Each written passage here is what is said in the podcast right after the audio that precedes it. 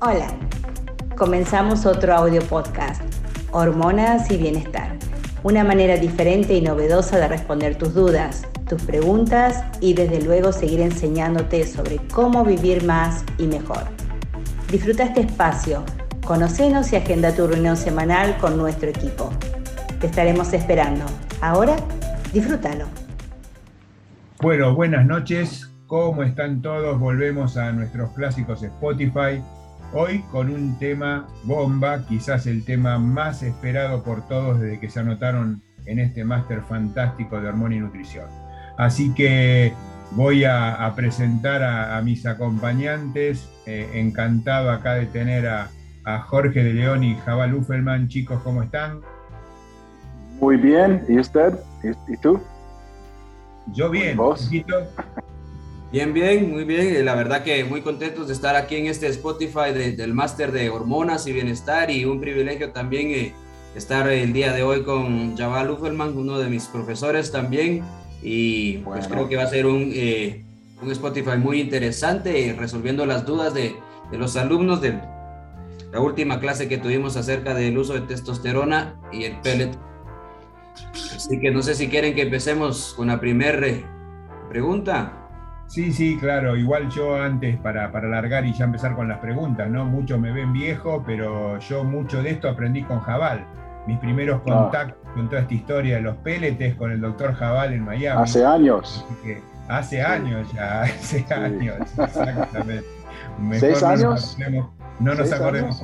Seis o siete, sí, seis o siete. O siete tal vez. Sí, allá en tu, en tu primera oficina que hicimos con el encuentro de Alma, ¿te acordás? Allá en. Sí, claro, sí. no, y la primera, vez, la primera vez que te conocí fue en uh, New Jersey, ¿no? Exacto, exactamente. Y después planeamos para vernos en Argentina.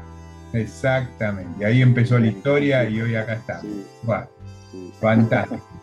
Bueno, dale, Jorgito, empecemos así, vamos eh, siguiendo la dinámica normal, dale, vamos, vamos con todo.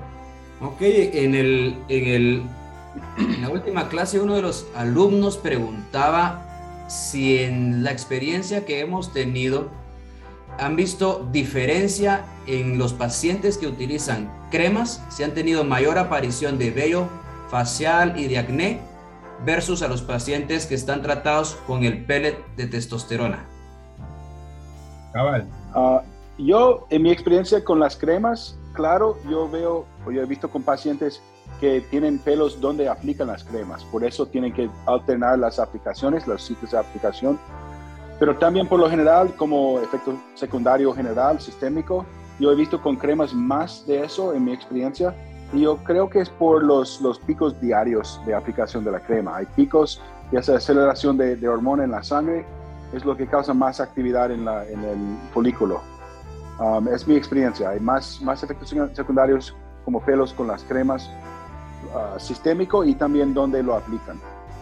Bien, eso es una muy buena respuesta, ¿no? La verdad que muy interesante, porque muchos piensan al revés, piensan, y bueno, como en el pellet se pone mucho, debe producir más pelo, pero en realidad el pellet tiene mucho, pero libera muy poco, que es exactamente lo que vos dijiste, ¿no? O sea, es más inteligente para liberar, y la verdad que eso es cierto. Yo también lo noto. ¿eh? Son los picos de dosificación diario o semanal que dan más efectos secundarios por lo general. Y desde que el pellet libera la hormona bien gradualmente, no hay actividad, tanta actividad en el folículo. Es mi experiencia.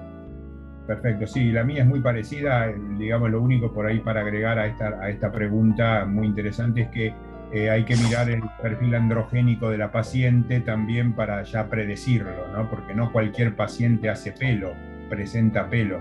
Eh, hay que mirar muy bien las pacientes para ya advertirle, porque bueno, porque es posible que aparezcan los pelitos, ¿no? No es poco frecuente, digamos, ¿no? Así que, y tampoco es un problema, se depilan y no. Chao, Claro. Y he visto, eh, he leído y lo recomiendo a mis pacientes que tomen zinc, el mineral zinc. Lo que he, leído es que el zinc bloquea la acción de la DHT un poquito. Entonces, recomiendo que los pacientes tomen zinc para evitar pelo facial y, acné. Bien, bien, bien, sí, e, es una muy buena. Yo en general asocio siempre eh, zinc, casi siempre zinc y selenio, casi siempre a todas las pacientes porque siempre van a faltar y ayuda y ayuda mucho. Este, y a las que tienen perfil androgénico e igual lo necesitan, en general le agrego espironolactona en dosis baja, 25 miligramos por día, y con eso ah, bloqueo el pasaje androgénico también. hay muchas cosas hacer para que la mujer no se pierda el beneficio del implante, ¿no? Sí, sí, sí. Algo para, comentar, sí, y es que usted lo mencionó, lo importante es eh, ver a la paciente, saber si tiene ese antecedente y ese problema, comentárselo desde un inicio que es algo que puede pasar. Cuando la paciente ya sabe y se lo dijimos previamente, va a estar más tranquila si sucede. Y lo importante es decirle, mira, no va a ser algo con un patrón masculino, simplemente va a ser un par de vellos un poquito más oscuros o gruesos de lo que ya eh, tenía pero que se puede resolver con el láser. Y dos, claro. además el láser no solo le va a resolver lo de los vellos, sino que va a resolver, va a mejorar mucho también a veces la calidad de la piel de, de, la paciente. Yo eh, quería preguntarles de mismo esta pregunta, porque a mí nunca me ha pasado, pero no he tenido ni una paciente que deje de utilizar el pellet por este efecto secundario. Siempre el ah. beneficio es mayor a si es que tienen este problema que se puede resolver fácilmente con el láser, pero no sé si ustedes han tenido alguien que descontinúe el uso del pellet. Por eso. No, no. No, no, a mí me han, sí, sí, se han quejado, sí se han quejado, pero cuando uno le explica el beneficio versus cosmética versus calidad de vida, la mayoría entiende y se somete al procedimiento cosmético necesario para terminar con el vello o con el acné, que se solucionan muy fácilmente, por cierto, ¿no? Eh, versus la ventaja que tienen con el, con el implante para, para, calidad de vida y para todos sus beneficios, bueno, eh, la mayoría que tienen este problema aceptan el cambio, ¿no? Yo, es mi experiencia. Claro. Sí, y, además, um, siempre les, les explico a las pacientes que es dosis, que indica como efecto y efectos secundarios, y que la primera vez debemos comenzar como no una dosis máxima, como moderada, y así como la, porque también si no ponemos suficiente se quejan de que no funcionó bien. Pero les digo que es mejor protegerte de efectos secundarios y en la segunda, si no han tenido facial, uh, entonces podemos aumentar un poquito la dosis. Pero creo que es, es importante manejar las expectativas, que queremos evitar los efectos secundarios con dosis moderada y, y dependiendo de, de, su reacción en la segunda colocación, aumentar un poquito. Creo que eso también ayuda esa estrategia. Absoluto, absoluto. E inclusive, perdón, ahí te agrego, porque la verdad que esto va a ser una charla larga, parece, vamos a tener que hacer dos Spotify. Una cosa que yo hago habitualmente es que también intentaba eso, eh, darle un camino progresivo. Si me quedo corto, no espero el próximo implante. Le sumo crema mientras tiene el implante para que la paciente se vaya suplementando y después ya sé, cuando venga para el próximo, que necesita más. Que eso es una estrategia también que se puede utilizar. También, muy buena. Perfecto. Ok. Otra de las preguntas que tenían eh, era, iniciado el tratamiento, ¿al cuánto tiempo realizan control de laboratorios y qué laboratorios solicitan? Ah, Elías, tú. Bueno, no, esto es muy simple. Es una pregunta muy simple. Eh, esto es clínica. Clínica como en pocas cosas. La verdad que poco importan los laboratorios post-pellet. Es más, para lo único que sirven es para traer problemas. Porque es obvio que si hacemos un laboratorio post-pellet vamos a encontrar valores disparatados para la media normal del laboratorio que dosa. Entonces, ¿qué va a pasar? El laboratorio le va a poner una negrita al lado y va a decir redosado, danger, danger, danger. La señora se va a transformar en un hombre con pelo. Y no, no, de ninguna manera. Es la verdad. Los, receptores ya van a estar tomados, o sea que por más que haya exceso, no va a haber más acción. O sea que la verdad que no tiene sentido. Yo no hago análisis de ninguna manera, salvo que hubiera algún problema. No hago análisis de control que algunas mujeres vienen y piden. Dice, acá el mes que viene me hago análisis. Yo no. No sé qué haces vos, cabal. Yo, explico a los pacientes que es muy predecible, los niveles van subiendo poco a poco, en, después de cuatro meses se van bajando poco a poco.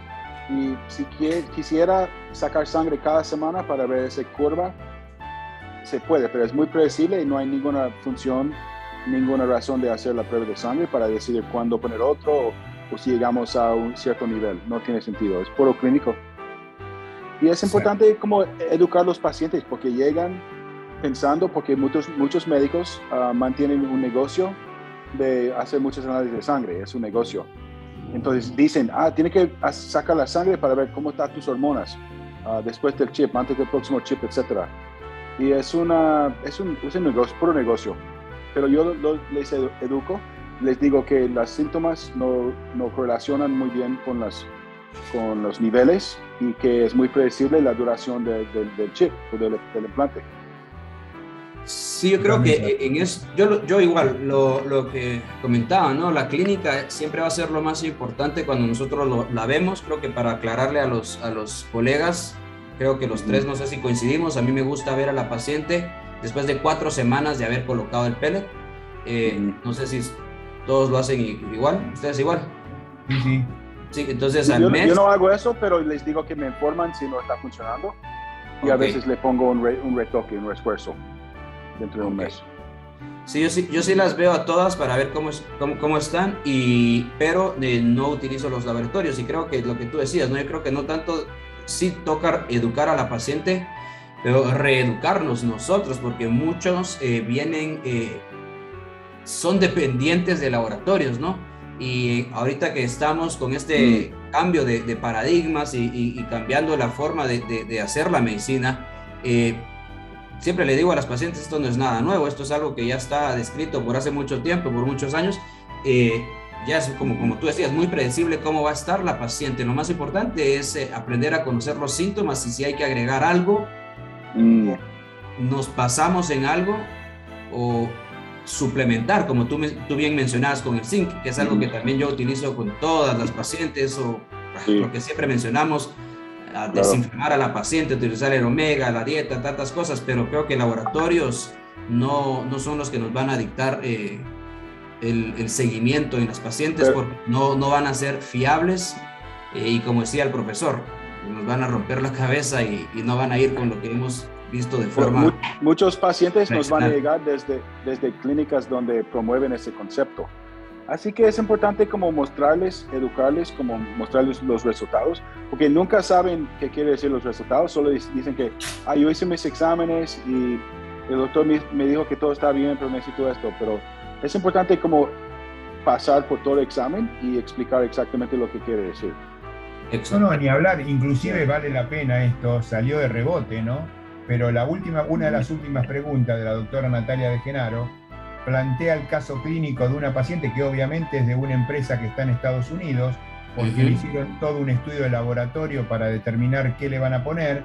Y la doctora pregunta, eh, bueno, la paciente tiene sofocos intensos, eh, lleva un pellet de 12,5 estradiol y 87 de testosterona, ya sabemos qué marca. Eh, la analítica al mes, la analítica al mes fue LH17, estradiol 117, estrona 89 pero sigue con sofocos persistentes severos. Mejor muestra de que los laboratorios no sirven para nada, que esa pregunta no hay, porque lograron una analítica supuestamente adecuada y la paciente seguía con sus sofocos. O sea, evidentemente no sirve para nada. Eh, está claro que hay que manejar esto por clínica, ¿no? Justo estaba esa pregunta, la, la viste, Jorgito, ¿no? Claro. Eh. Y, me gusta la palabra que, que, usted utilizó, ¿no? Por una, una, analítica supuestamente adecuada, pero una paciente que está gritando por ayuda. Exacto. Entonces siempre le digo a mi paciente, cuando le hago el, el, el, cuestionario que vimos en las clases, ¿no? El, los cuestionarios, yo digo, ¿por qué necesito laboratorios? Si le hice 15, 17 preguntas y a todo me dice que tiene síntomas. No necesito que un laboratorio me diga qué hacer con la paciente. La paciente está gritando por ayuda. Entonces, exacto, este caso creo que es un buen ejemplo de, del por qué sí o el por qué no de los laboratorios. Y no solo lo que decía eh, el, el, el, doctor Chaval, ¿no? De, de, que es un negocio para algunos médicos, es un negocio en el sistema. En el sistema. Eh, tú trabajas en Estados Unidos o yo estuve en Canadá, es un sistema en el que esto genera billones, ¿no? Es, es, un sistema de salud donde si todos lo hacemos, esto ya es una cultura de, de generar dinero eh, para los laboratorios. Eh, nosotros tres son ginecólogos y en nuestro entrenamiento o residencia, nuestros profesores nunca dijeron que deben confiar en laboratorios de, hormonas. Mis profesores dijeron que no, no son confiables. pero la, la industria de, de anti-envejecimiento, ¿okay? si tú vayas a los congresos de anti-envejecimiento, están patrocinados por laboratorios y farmacias. Exacto. Entonces, obvio, están, están enseñándonos de, que tenemos que confiar en algo que sabemos que no funciona. Cuando la medicina se hizo desde la clínica médica, desde el origen de la medicina, donde no había laboratorio y se hacía buena medicina, ¿no? Eso está más que claro. Yo sí pido en la previa, cuando viene a mi primera consulta, un estudio integral del paciente para saber con quién estoy adelante. Pero después, claro, lo mío es 90% clínica médica, ¿no? Sin duda. Creo que coincidimos los tres en lo mismo. Así que esto. Qué bueno, qué bueno. Pero no, somos no son todos como nosotros, ¿no? No. no, no. Nosotros somos más lindos. más finos. Sí, sí, sí, sí, sí. Jorgito, seguimos.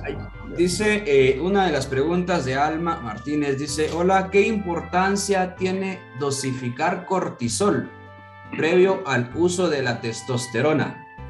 Bueno, ahí me voy a permitir agarrar el, comando de la pregunta. Eh, justamente dije recién, yo pido estudios antes y en estudios que pido antes siempre, cuando la paciente viene por este tipo de consulta, siempre pido cortisol y ACTH, por lo menos en un basal, eh, por múltiples causas, pero apuntando a la testosterona, que es lo que pregunta la doctora, porque cortisol con testosterona son los enemigos íntimos.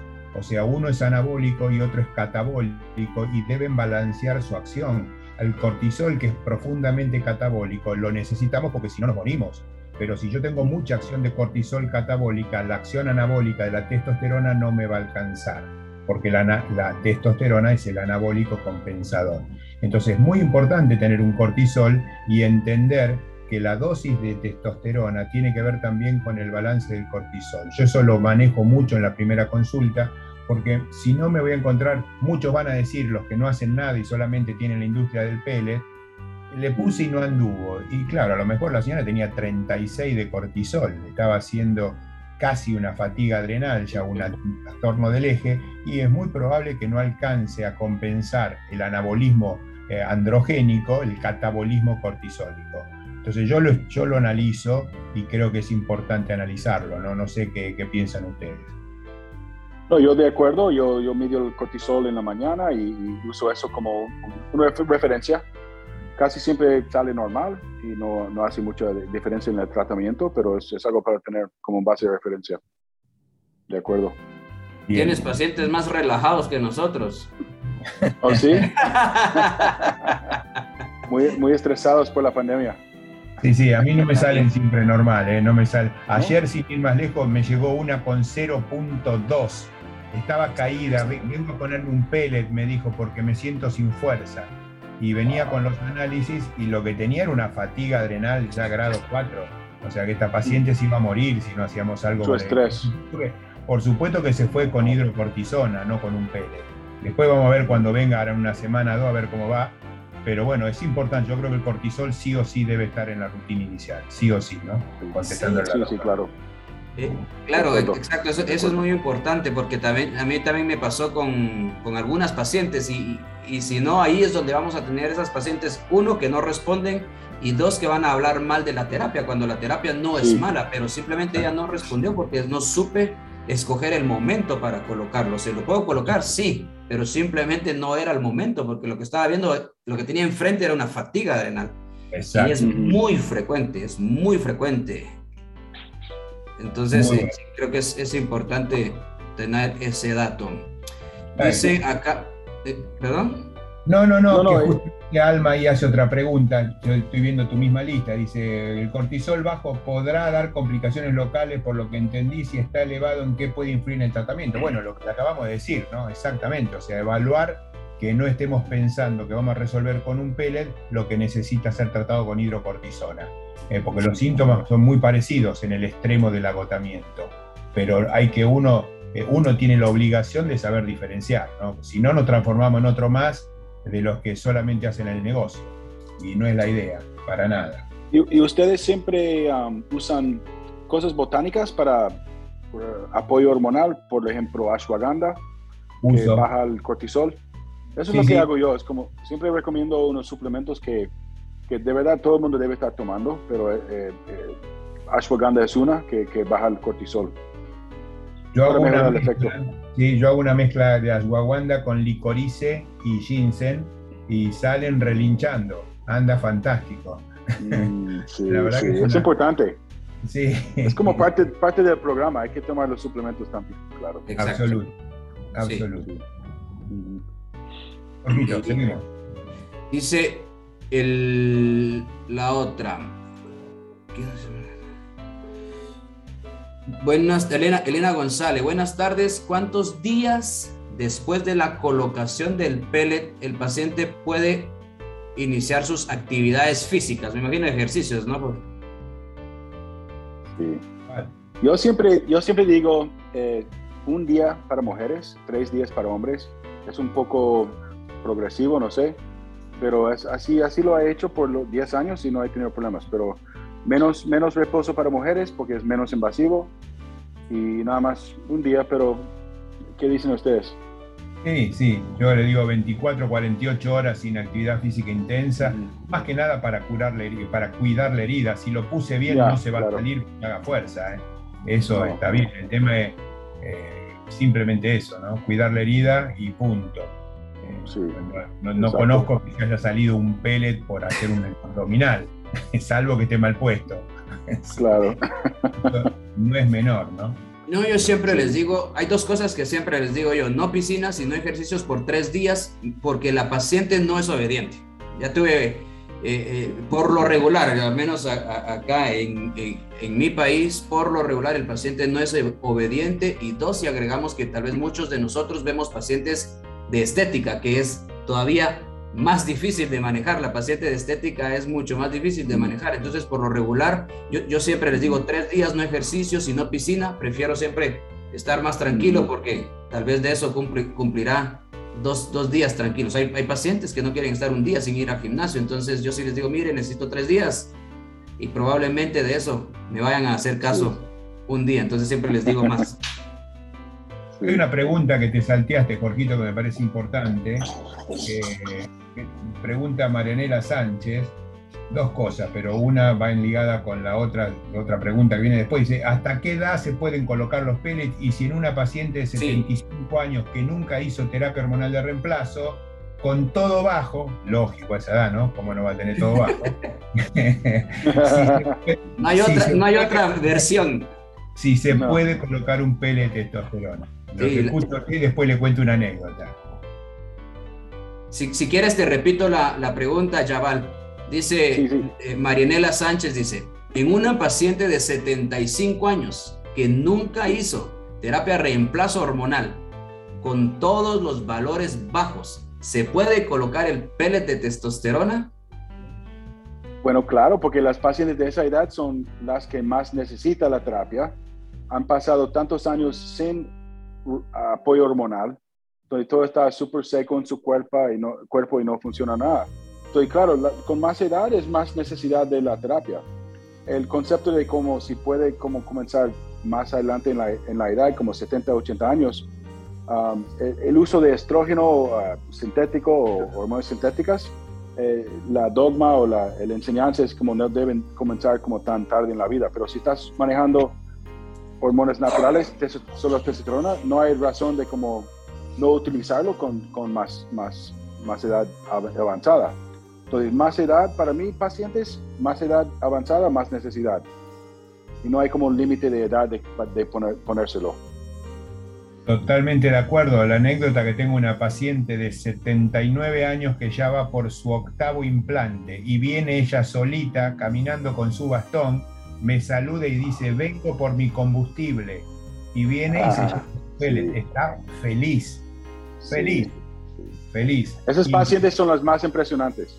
Sí, sí, sí, increíble. Eh, eh, la doctora Rodríguez Rilo también hizo una pregunta con lo mismo, ¿no? Hombres y mujeres 67 con carencia marcada, ¿cuáles serían los recaudos especiales para usar? Ninguno, o sea, lo, de cual, el normal o sea, ver que, no tenga contraindicaciones y ponerle la, testosterona, ¿no? Sin duda.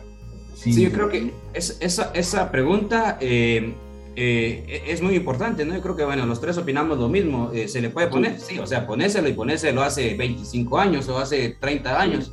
eh, a esta paciente. Y como, como dijo bien el, doctor Yaval, ¿no? la paciente tiene una deficiencia, o eso va a ser obvio. Dos, ¿por qué no reponerle? ¿Y por qué no brindarle calidad de vida? Si sabemos que va a mejorar hasta su densidad ósea, va a mejorar su calidad de sueño, va a mejorar su energía. Es increíble, las pacientes que tenemos de esta edad empiezan a decir, doctor, otra vez puedo jugar con mis nietos. Doctor, puedo cargar a mi nieto. Doctor, no me duelen las rodillas. Yo la paciente con más años femenina que usa el pellet tiene 97 años. Mi paciente ah, yo también. 96 aquí. Sí, yo, tengo, yo tengo una de 91, una de 93, una de 97 y esa de, de 93, su esposo también usa el pellet y tiene 91 años. Wow. Entonces, eh, y, y, los, e, es súper chistoso porque los hijos y los nietos, porque los nietos tienen más o menos mi edad o un poquito más, también usan eh, el implante. ¿En serio? Entonces, es, sí, porque imagínate, es alguien de 90 y algo, los, los nietos tienen más edad que yo, tienen 40 y algo, y, y ya tengo eh, mujeres y hombres de esa familia donde los hijos de, de, ella, tengo uno de ellos vive en Francia y siempre viene a colocárselo a Guatemala, siempre viene dos, años, dos veces al año a colocárselo, pero la calidad de vida ha sido tan linda y ver a estos pacientes mm. cómo le ha mejorado la memoria, porque eh, ayuda muchísimo. El hombre tenía el, hábito de leer y me dicen que desde que usa el pellet eh, inició otra vez a leer con el hábito que tenía antes. Entonces, son cosas que es calidad de vida. Entonces, la edad, por supuesto, eh, no, hay ningún problema ni, ni contraindicación, solo como dijo el profesor, ¿no? Estudiando, si no tiene una contraindicación, no hay razón para no, ponerlo, ¿verdad? Otra de las, de las preguntas, no sé si tiene ahí algo, o yo tengo una aquí, pero si no, ¿querían comentar algo más de eso? No, no, eso está más que claro, o sea que no hay edad y que lo que hay es necesidad de calidad de vida y cuando la piden, si no hay contraindicaciones hay que dársela, ¿no? Ahí hay una pregunta que va emparentada, no sé qué va a estar por preguntar, cortito, de los alumnos. Eh, tenían una aquí, Alma eh, Aguila Socho, creo que es, pero en pacientes con histerectomía, dice, si están indicados los pellets de estrógenos, sí o no. Bueno, esa pregunta está buenísima porque parte de un preconcepto que para mí me parece un horror y es que el útero determine si la señora necesita hormonas o no necesita hormonas. Eso es un disparate que viene de la escuela clásica que no quiere interpretar lo que es la calidad de vida de un paciente. El útero no determina nada. Eh, si una mujer tiene útero y necesita hormonas, hay que dárselas y cuidar el útero con el antagonismo de la otra hormona si le tengo que dar, le voy a dar estrógeno y le voy a dar progesterona suficiente para antagonizar el efecto posible estrogénico inadecuado. O sea, el útero no determina nada. Los ginecólogos tienen la obligación de sacarse esa estupidez de la cabeza, de que el útero hace que uno pueda o no pueda hacer terapia de reemplazo. Esa es mi opinión y que tiene que ver con la pregunta de Natalia de Genaro, que viene después, inmediatamente. Solo, profesor, para, para dejar un detallito claro ahí, porque eh, sí era estrógeno, pero solo para dejar en claro qué opinan en utilizarlo en el pellet. Estrógeno. bueno, es ahí va, es lo que te iba a decir, porque ahí viene Natalia atrás que dice justamente, eh, Jorge, vos no usás estradiol en pellet porque yo hice eso, ese comentario en mi charla. Por eso iba, ahí va justo ahora eso, es la, la pregunta que venía. Y ella me dice, ¿por qué no uso estradiol en pellet en pacientes que se están tirando por la ventana por calores?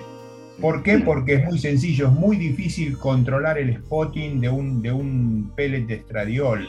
hay pacientes que andan bien y muchas que hacen goteo y después es muy difícil controlar el goteo y después la paciente se queja del goteo, más allá de que le podemos controlar su sofoco por la acción, digamos, antivasomotora del estradiol. Pero lo puedo hacer perfectamente y lo hago con crema. Yo prefiero manejar el estradiol para manejar los sofocos en crema con dosis alta progresiva, descendiendo luego, poniendo, por supuesto, progesterona, agregando además testosterona. Con eso controlo el sofoco y después le dejo solo la testo.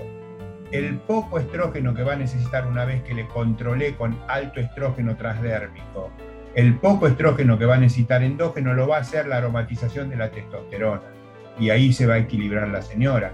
Yo no uso pellet de estradiol porque muchos gotean y se hace muy difícil después controlar los goteos. Es mi opinión. el estradiol, por supuesto que lo uso, el estriol, por supuesto que lo uso, pero por transdérmicos. No sé, Jabal, vos tienes una enorme experiencia. Que no, yo, lo mismo, nunca he puesto una, un pellet de estradiol. Yo, yo soy contra el concepto porque yo he tenido pacientes que han utilizado de otros médicos que los utilizan y tienen problemas, tienen como tienen que hacer biopsias, uh, ultrasonidos, preocupación por sangramiento postmenopáusica. Uh, yo veo como el estradiol uh, en un pellet es, algo no fisiológico porque toda la vida reproductiva de una mujer es como mitad del mes estrógeno, mitad del mes progesterona. Entonces, el concepto de un, fuente estrogénico muy fuerte en el cuerpo por todo todos los días es, es, mucha proliferación mamaria y del endometrio. Entonces, sí, yo, yo, ah, yo, confío en la aromatización para proveer la estradiol donde se necesita. Y transdérmico, estradiol en, en, parche o, o, gel o crema. Igual, sí, igual en, en siempre le digo al paciente, o, a veces no solo al paciente, hay pacientes que están muy educados y pues le preguntan, o, a, los colegas, ¿no? Como esta pregunta, pero siempre les digo, eh, no me gusta caminar eh, a la orilla de la piscina cuando no sé nadar. ¿Y para qué voy a andar vigilando a una paciente el endometrio, vigilando la mama, teniendo miedo, con, como tú decías, en un estrógeno que va a estar continuo, cuando lo puedo hacer de, de forma vaginal, muy sencillo, muy seguro y compensar las otras cosas. Entonces, creo que en conclusión, ninguno de los tres lo utilizamos en forma de pellet, el estrógeno, ¿no? Perfecto. Nunca. Ya, perfecto. ¿Alguna más, o, o tenemos que ir? Eh, pues si, si, se tienen que ir, está, está bien, eh, pero no, no sé si... Eh, aquí había una de las preguntas, dice, además del pellet de testosterona, ¿utilizan DEA vía oral? Buena pregunta. Ya, Jorge, quiero saber de, ustedes. Ok, sin duda, sin duda, y ahí donde uno tiene que empezar a entender lo que es el pathway hormonal para poder hacer las cosas bien. O sea, no hay ni siempre ni nunca, porque obviamente mm. si yo voy a hacer un análisis integral del paciente en el preclínico de mi, de mi tratamiento y me encuentro con que la paciente tiene una DEA baja, eh, tengo que interpretar que es una ruta pretestosterónica, o sea, viene por delante la formación de testosterona. A mí eh, no me alcanza probablemente, no, no me va a alcanzar solo testo si la paciente venía con su DEA baja, o sea, su suprarrenal por alguna razón no me está dando DEA, no la voy a conseguir con testo porque la testo va a ir hacia adelante, nunca va a ir hacia atrás en el pathway hormonal. Por lo tanto, sí yo agrego, cuando la paciente tiene clínica eh, de carencia o tiene hormonas en su analítica pretratamiento baja, pongo testo y pongo DEA oral. Sí lo hago. Eh, no tengo DEA acá en Argentina, por eso no lo hago, pero eh, sin duda agrego DEA en dosis relativamente bajas, 20-40, 20 la mujer, 40 el hombre, más o menos, en aquellos pacientes que clínicamente lo justifican porque no me va a alcanzar. Me dice, no, pero le pusiste testosterona. Bueno, el que me dice eso es porque no está entendiendo que obviamente de la testo no le va a salir DEA. Entonces sí, yo uso DEA cuando el paciente tiene clínica que lo justifique, aunque tenga su pellet colocado. De ahí para adelante, la decarboxilación de la testo me va a dar el estrógeno, pero no me va a hacer que se transforme en DEA nunca. Así que sí le doy DEA cuando la paciente lo necesita. No sé qué hace mi amigo Uffelman? No, no sé, bueno, mi, mi, mi, concepto o mi entendimiento de sobre DEA es que es una hormona, un prohormona que se transforma en estradiol y testosterona y que no tiene una acción en sí, no tiene un, receptor de su acción, así que es como un reservorio. Um, a mi pensar, si, si hay mucha testosterona de, de los pellets, uh, proviendo testosterona y estradiol por aromatización, entonces el DEA no tiene tanta importancia porque el DEA en sí no tiene como una, una acción, es, sirve como solo para transformar en otros, otros caminos a otras hormonas. Um, así que no, no, lo uso tanto, no lo uso tanto. Está, bueno, está bueno tener este, este, este encuentro acá, porque si no parece que está todo arreglado para que nos digamos qué bien que hacemos las cosas, pero está bien, el análisis tuyo es perfecto, la razón por la cual yo sustento el DEA en el paciente que tiene un déficit de DEA es no darle DEA para que haga texto, sino darle DEA para que la DEA haga lo que tiene que hacer. Está muy en, ah, discusión, muy en, discusión, sobre si DEA es realmente un precursor, porque por ah. definición precursor es quien hace una transformación hacia una hormona, pero porque no tiene receptor propio. Ahora bien, hoy sabemos que hay receptores para DEA. Ahí tenemos, tenemos ahí algo en línea que está entorpeciendo la, la comunicación, no sé qué está pasando. O sea, yo creo que sí, de cualquier manera es material opinable, obviamente, pero cuando yo tengo a las pacientes con, una de hidroepiandrosterona baja, en el contexto de sus análisis, en pacientes que por ahí, eh, eh, en mujeres que no es nada raro, vienen con DEA de 1000, de 800, o sea, muy baja, eh, yo le soporto DEA oral hasta que la vea clínicamente bien. Pero bueno, estoy de acuerdo. Sí, yo, yo también la utilizo eh, en las pacientes y, y, la, por lo del metabolismo también, ¿verdad? Tiene relación hasta con la insulina y con todo esto. Entonces, eh, en las pacientes que, que, que, también está baja, eh, sí la utilizo y lo mismo, yo, yo utilizo 25, 50, que es lo que, que, es lo que yo encuentro acá, pero sí la, sí la utilizo y no, no me da ningún problema, es más, es, es beneficio. No, ningún problema usándolo, claro. Dicen que es muy bueno para el sistema lógico. No sé si es por su acción de otras hormonas, pero dicen que es bueno para eso. Sí. Sin duda, usarlo más. Sin, duda, y, pero nunca lo... además tiene la, facilidad de la administración oral, ¿no? En este caso sí, por vía oral, y lo cual nos permite manejar el lo pongo, lo saco en forma muy, fácil, a diferencia de un implante, ¿no? que no, nos condiciona a no equivocarnos. Pero bueno, bueno, chicos, yo creo que, nos estamos pasando de la, norma y Spotify Time, así que los invito en todo caso a, que contestemos el otro panel de preguntas en otro Spotify, que seguramente todos se van a quedar con ganas y van a estar desesperados una semana esperándolo. Así que, ¿qué les parece si nos juntamos de nuevo para hacer una segunda sesión de todo lo que quieren saber sobre Pellet? ¿Lo tienen aquí con nosotros? ¿Eh? Claro. Y nos saludamos a todos y nos vamos a descansar. Perfecto. Bueno, gracias. Gracias, gracias. Un gran abrazo, Jorgito, un abrazo enorme y nos vemos viendo pronto y vamos, vamos, a, vamos a, la semana que viene les contestamos la segunda parte de todo lo que quieren saber sobre hormonas y peles de testosterona. Chao chicos. Gracias Jorge, gracias Jorge. Chao, chao. Chao amigos. Escuchamos, escuchamos a la locutora que nos dé el cierre. Ahí va. Sí, sí, sí. Ahí va. Bueno, ¿te gustó? Y hay mucho más. Audio podcast, hormonas y bienestar tiene mucho para sorprenderte. Te esperamos la próxima semana.